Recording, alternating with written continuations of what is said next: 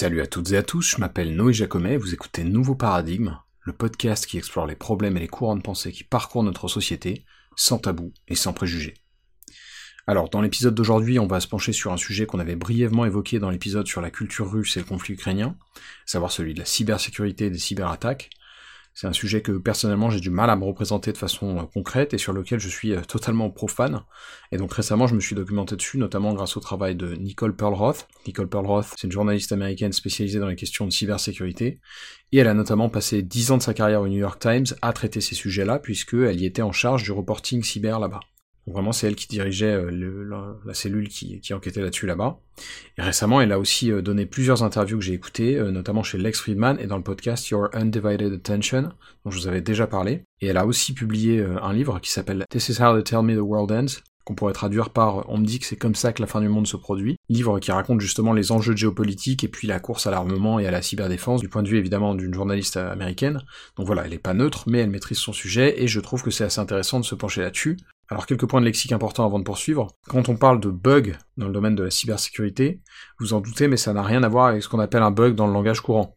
Et c'est un point qui est évoqué dans l'interview de Paul Roth chez Your Undivided Attention. Quand une personne lambda parle d'un bug, ça va être généralement à propos d'un souci d'affichage sur son smartphone ou sur son ordinateur, ou bien une lenteur d'exécution de certaines tâches sur ces mêmes plateformes, un souci de démarrage, euh, de plantage, ce genre de choses. Mais dans le domaine de la sécurité informatique, ce qu'on appelle des bugs, ce sont des programmes qui sont euh, conçus sciemment pour effectuer des cyberattaques, de l'espionnage, du sabotage, etc.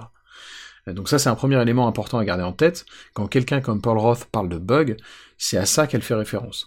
Autre élément de lexique qui est important à connaître euh, si vous mettez à vous pencher sur ces questions, c'est lié à ce qu'on appelle une vulnérabilité zero day. Donc zero day pour zéro jour, puisque ça désigne en fait le nombre de jours que l'entité attaquée a eu pour tenter de contrecarrer la menace ou de réparer le problème. Donc une vulnérabilité zero day, ça désigne vraiment ce moment crucial où on découvre une faille, et dès lors que le bug a été identifié par les équipes de cybersécurité qui vont tenter de la neutraliser, eh bien la vulnérabilité cesse d'être zero day, ce qui est logique. Voilà donc pour ces quelques éléments de lexique, et du coup pour embrayer et bien comprendre l'ampleur du problème, il faut bien garder en tête que les menaces de cyber, elles visent avant tout des infrastructures commerciales ou étatiques, parfois les deux, euh, et que c'est comme ça que leurs commanditaires entendent obtenir ce qu'ils veulent. Ça peut être une rançon, ou ça peut être simplement du sabotage, euh, et on va évoquer plusieurs exemples à ce sujet pour que bah, les gens qui sont vraiment néophytes sur la question, ce qui est mon cas, euh, puissent se représenter où ça se joue et les enjeux qui sont présents. Donc le premier exemple qui me semble important, c'est celui de la cyberattaque NotPetya. Donc son nom fait référence à Petya parce qu'on a d'abord pris ce bug pour une variante d'un autre bug qui s'appelle Petya, avant de se rendre compte qu'en fait c'était pas le cas. D'où son nom NotPetya, c'est-à-dire pas Petya. Un peu basique comme façon de nommer les choses, mais au moins c'est clair. En gros, donc, ce qu'il faut retenir sur cette attaque, c'est qu'elle utilisait ce bug pour se faire passer pour ce qu'on appelle un ransomware, c'est-à-dire un programme malveillant qui est conçu pour bloquer une machine et exiger pour son déblocage une rançon. Sauf qu'en fait, après coup, on s'est aperçu que c'était une façade, et que le but véritable de NotPetya, c'était pas tellement d'obtenir des rançons, mais plutôt de causer le maximum de dégâts possible en effaçant purement et simplement les données des machines infectées. Très majoritairement, NotPetya a ciblé des infrastructures ukrainiennes, euh, donc tout ça, ça se passe fin juin 2017, hein. c'est pas tout récent. Et en particulier au niveau des cibles, on a eu beaucoup euh, euh, d'attaques dans le secteur bancaire ukrainien, mais il y a aussi eu des boîtes et des multinationales en Europe de l'Ouest qui ont été touchées. Saint-Gobain, par exemple, chez nous en France, ou encore Auchan, mais encore des groupes comme Nivea ou Mars en Allemagne, ou même les laboratoires Merck aux États-Unis. Donc c'était vraiment une grosse attaque, et comme je vous l'ai dit, en réalité la rançon demandée, euh, c'était qu'une couverture, parce que NotPetya est ce qu'on appelle un wiper, c'est-à-dire qu'il efface toutes les données présentes sur la machine infectée. Et donc comment ça, ça se présente, vous me demanderez? Bah, En fait, c'est très simple. Quand vous allumez un ordinateur infecté par NotPetya, au lieu de voir apparaître l'écran de démarrage de Windows, vous tombez sur un écran noir avec un texte en rouge, en anglais, qui dit, je cite, Oups, vos fichiers ont été encodés.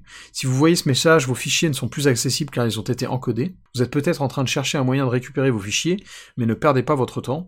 Personne ne peut récupérer ces fichiers sans notre service de déchiffrement.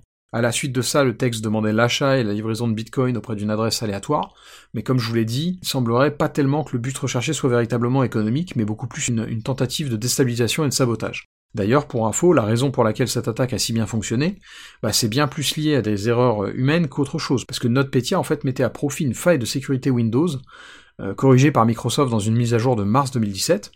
Donc je vous rappelle, hein, l'attaque a eu lieu fin juin 2017, c'est-à-dire bien après le déploiement de cette mise à jour. Et ça, ça prouve que, eh bien, en termes d'hygiène informatique, beaucoup d'entreprises et de services sont pas à la page. Parce que si leur machine avait été à jour, et ils ont quand même eu près de 3 mois pour faire cette mise à jour, bah, ils auraient tout simplement pas pu être victimes de NotPetya.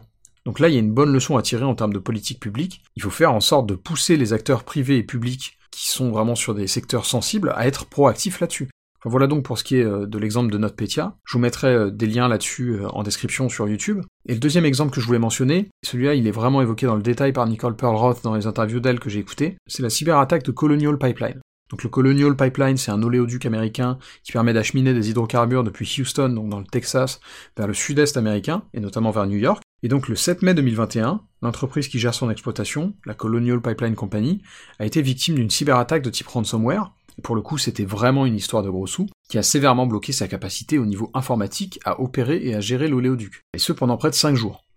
Donc il faut bien comprendre que c'est pas anodin du tout. Hein. On parle de quelques jours où les gens se sont mis à acheter du carburant frénétiquement parce qu'ils craignaient une pénurie généralisée, ce qui a provoqué un mouvement de panique et donc une rupture de stock prématurée. Bref, c'était une attaque hors du commun, et on considère aujourd'hui que si l'arrêt de l'oléoduc avait duré 3 à 5 jours de plus, ça aurait probablement mis à mal l'économie américaine tout entière. Donc c'est vraiment un événement important, c'est aussi d'ailleurs considéré comme la plus grosse cyberattaque ciblant des infrastructures pétrolières sur le territoire américain, et cette attaque a d'ailleurs mis en déclaration d'urgence 18 États américains. Donc voilà, c'est pas rien du tout, euh, surtout que sa résolution s'est quand même jouée sur, entre guillemets, l'honnêteté euh, du groupe de hackers Darkseid, à qui on attribue l'attaque, euh, puisque en fait s'ils n'avaient pas honoré leur parole après avoir reçu la rançon qu'ils réclamaient, eh bien l'oléoduc n'aurait pas pu reprendre de sitôt. Pour la petite histoire, la rançon demandée s'élevait à 75 bitcoins, soit 4 400 000 dollars au vu des cours de l'époque. Joli pactole donc, mais à nuancer puisque le fameux DOJ américain, Department of Justice, annonçait un mois après l'attaque avoir pu récupérer près de 2 300 000 dollars de la rançon payée à Darkseid. Euh, je vous avoue que je sais pas exactement euh, comment ça marche, mais voilà, ils ont dit avoir récupéré plus de la moitié. Je vous mettrai en description sur YouTube un lien à ce sujet, en tout cas, là encore, on a un excellent exemple pour comprendre l'ampleur du phénomène, parce que oui, une entité qui est capable de s'en prendre à une infrastructure comme Colonial Pipeline, bah ça peut faire des dégâts considérables. Alors pas nécessairement de la même nature que la guerre traditionnelle, bien sûr, mais plutôt équivalent à l'impact qu'on a pu euh, avoir, par exemple, avec le début de la pandémie de Covid, quand les gens se confinaient à travers énormément de pays à travers le monde. C'est types d'actions qui vont avoir un impact économique très important sur le pays ciblé, et ça peut engendrer des récessions, de l'inflation, enfin des vrais problèmes qui vont être perceptibles par tout le monde. D'ailleurs, euh, je reviens là-dessus, mais dans le cas du Colonial Pipeline, bah ici aussi on est face à un problème d'hygiène informatique. Puisque ce qu'explique Nicole Perlroth, c'est que la faille qui a été exploitée pour infiltrer le réseau de Colonial Pipeline, eh ben c'était un ancien compte employé qui n'avait pas été désactivé, et sur lequel on n'avait pas mis en place d'authentification multifacteur. Pour rappel, l'authentification multifacteur, tout le monde utilise ça quasiment, hein. C'est par exemple quand vous essayez de vous connecter sur votre ordinateur à tel ou tel compte, ça peut être une adresse mail, un compte bancaire, etc et on vous demande de vérifier votre identité à l'aide d'un code reçu par exemple par SMS sur votre mobile. L'idée c'est d'avoir une deuxième vérification externe en plus du mot de passe standard que vous allez utiliser pour vous connecter. Je dis une deuxième, mais ça peut être plus évidemment. Et donc dans le cas du Colonial Pipeline, eh ben, l'absence de cette norme sur simplement un vieux compte non désactivé, ben, c'est ça qui a permis aux hackers de s'introduire dans le réseau informatique de l'oléoduc. Donc voilà, comme dans le cas de NotPetya, on voit bien qu'il faut être rigoureux et assidu quand on gère une infrastructure qui est sensible comme ça, sinon on va potentiellement au-devant de graves ennuis. Et de l'avis de Nicole Perlroth, aux États-Unis, ils sont pas vraiment à jour là-dessus, notamment visiblement parce que, euh, il y a quelques années, John McCain, qui était sénateur principal de l'Arizona, a considéré à un moment donné que certaines préconisations en matière d'hygiène des services d'information qui lui étaient faites étaient trop onéreuses et trop pénibles à mettre en place, notamment pour le secteur privé. Et du coup, bah, les Américains sont un peu à la traîne là-dessus, même si de ce que dit euh, Paul Roth, il y a un petit peu du mieux, euh, notamment sous Biden. Alors vous me direz, les Américains c'est bien, mais qu'est-ce qu'il en est de nous en France? Donc parenthèse sur notre situation dans l'Hexagone, chez nous c'est l'ANSI, pour Agence nationale de la sécurité des systèmes d'information, qui est en charge de la veille et de la protection contre les cyberattaques qui pourraient menacer les infrastructures du pays. Et c'est aussi à, à l'ANSI de donner des directives, on va dire, générales à suivre en matière de cybersécurité et d'hygiène informatique. aussi bien d'ailleurs en ce qui concerne le secteur public que privé. Alors au fur et à mesure des années, il y a un certain nombre de mesures qui ont été prises par les gouvernements successifs sur ce front. Personnellement, je suis pas vraiment compétent pour dire si on est sur des bases solides ou pas. J'aurais tendance à penser que ça peut être, euh, dans certains cas, un peu rudimentaire, mais je peux me tromper. On en reparlera sans doute dans le podcast de toute façon, mais juste pour vous donner quelques éléments, il y a deux livres blancs successifs qui sont censés donner des directives en termes de bonnes pratiques pour la sécurité des réseaux, mais qui ont déjà quelques années, puisque le dernier était paru en 2013. En revanche, en 2019, l'agence a aussi publié un manifeste euh, mais au moment de sa sortie, Guillaume Poupard, le directeur général de l'ANSI, euh, précisait que, eh bien, il y a aussi une nécessité de se coordonner au niveau européen, ce qui n'est pas étonnant, hein, parce que comme sur beaucoup d'autres fronts, étant membre de l'UE, la France agit dans un cadre spécifique, et il y a aussi du coup une agence européenne qui est chargée d'élaborer la stratégie de l'Union en matière de cybersécurité, en l'occurrence elle s'appelle l'ENISA, je comprends pas bien l'acronyme parce que euh, son nom c'est European Union Agency for Cyber Security. Donc voilà, le sigle est un peu mystérieux. En tout cas, son objectif c'est d'harmoniser les politiques liées à la cyberdéfense au sein des pays membres de l'Union. De toute façon, en description sur YouTube, je vous mettrai un certain nombre de liens, aussi bien en ce qui concerne l'ANSI que euh, l'ENISA. En tout cas, pour ce qui est du cas européen, euh, il y a quelques années, l'agence s'est vue renforcée par la loi sur la cybersécurité de l'UE, je crois que c'était en 2019, qui a élargi le périmètre d'action, les tâches et le budget alloués à l'ENISA. Enfin voilà donc pour ces quelques éléments euh, sur le contexte français et européen, et encore une fois, n'hésitez pas à regarder les liens que je vous mettrai en description. Alors au final, que retenir de tout ça? Personnellement, en me penchant un tout petit peu sur ce sujet, le sentiment que j'ai, c'est qu'il faut probablement s'attendre à une forme de recrudescence du type d'attaque que j'ai pu évoquer dans l'épisode d'aujourd'hui, euh, que ce soit des demandes de rançon ou des actes de malveillance. Et la raison pour laquelle je dis ça, elle est simple. Dans le cadre d'acteurs motivés par l'appât du gain, ça représente a priori un bon retour sur investissement, et dans le cas de conflits entre nations, eh bien c'est beaucoup moins coûteux que la guerre traditionnelle. Et donc c'est une façon de nuire à leurs opposants à moindre frais. Et puis au-delà de ça, ça présente un second avantage par rapport à une attaque classique, on va dire, à savoir qu'il est compliqué d'incriminer les responsables, en tout cas nettement plus que dans le cas d'une guerre traditionnelle. Euh, parfois ça prend des semaines, voire même des mois avant qu'on sache qui était derrière telle ou telle cyberattaque. Euh, dans certains cas même on n'a jamais de certitude là-dessus, et donc bah, là aussi ça représente moins de risques pour un État qui voudrait déstabiliser un rival d'avoir recours à ça. Un exemple parlant à ce sujet, c'est celui du hack de Sony Pictures, donc les studios de la firme Sony. En 2014, avant la sortie du film The Interview, une comédie dont le synopsis est basé sur un coup monté conçu pour assassiner Kim Jong-un, Bref, avant la sortie de ce film, un groupe de hackers qui s'appelait les Gardiens de la Paix ont fait fuiter des données confidentielles provenant de Sony Pictures Entertainment, notamment des informations personnelles d'employés de la firme, que ce soit leurs adresses, des informations sur leur famille, sur les salaires des cadres, des infos sur des productions Sony à venir, etc. Et à la suite de ça, le groupe a en plus utilisé une variante d'un malware de la catégorie qu'on appelle Wiper, donc vous vous souvenez, on les a évoqués, un Wiper c'est, ça efface toutes les données présentes sur une machine, et donc ce groupe de hackers ont finalement utilisé un Wiper pour nuire à l'infrastructure réseau de Sony. Évidemment, au vu du film qui a déclenché cette attaque, on est en droit de soupçonner la Corée du Nord, et pour les renseignements américains, c'est signé, même si bien sûr Pyongyang dément évidemment et nie toute responsabilité dans cette affaire. Euh, et au final, ça a eu euh, un certain effet, puisque le, film n'est pas sorti en salle, en tout cas pas d'une façon aussi étendue que c'était prévu à la base, et donc Sony ont été intimidés par cette attaque.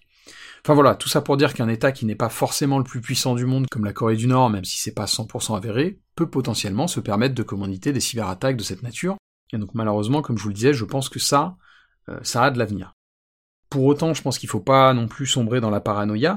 Euh, on a des gens compétents qui travaillent à la cyberdéfense. Et justement, c'est euh, un peu la conclusion de Nicole Perlroth dans certaines de ses interviews, c'est qu'elle dit en fait si, vous êtes jeune et que vous êtes intéressé par le hacking, c'est vraiment un secteur porteur et il y a vraiment des belles choses à faire dans ce domaine-là en matière de cybersécurité, de cyberdéfense, parce que ben, tout simplement les besoins vont être grandissants et c'est quelque chose qui peut être assez gratifiant, d'une part évidemment au niveau de la carrière, mais aussi en termes de, de morale et de, d'accomplissement personnel, on va dire. Donc voilà, c'est sa recommandation à elle. Moi, je me permettrai pas d'en faire parce que vraiment, je suis complètement néophyte sur le sujet. Malgré ça, j'espère que cet épisode vous a plu. Encore une fois, c'est vraiment une thématique que j'ai à peine effleurée et que je découvre. Donc il y a peut-être quelques approximations qui sont glissées dedans, même si j'essaye toujours de faire gaffe. Dans tous les cas, comme souvent, ça fait partie des sujets que j'aimerais traiter avec une personne qui a une expertise sur la question. Donc ça m'étonnerait pas qu'on soit amené à en reparler dans de prochains épisodes. Et donc d'ici là, prenez soin de vous et à bientôt dans Nouveau Paradigme.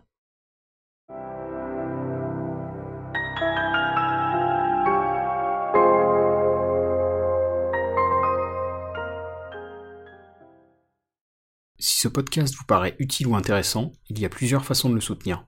Vous pouvez le recommander ou le suivre sur Apple et Google Podcasts, Deezer, Spotify, YouTube, etc. Vous pouvez le partager à vos amis et vos proches sur les réseaux sociaux, ou même en parler sur votre propre blog ou dans votre propre podcast. Enfin, comme indiqué en début d'épisode, vous pouvez financer Nouveau Paradigme directement en vous rendant sur patreon.com slash noéjacomet. Et quel que soit le soutien que vous m'apportez, merci, c'est vraiment grâce à vous que ce podcast peut continuer à exister et se pérenniser.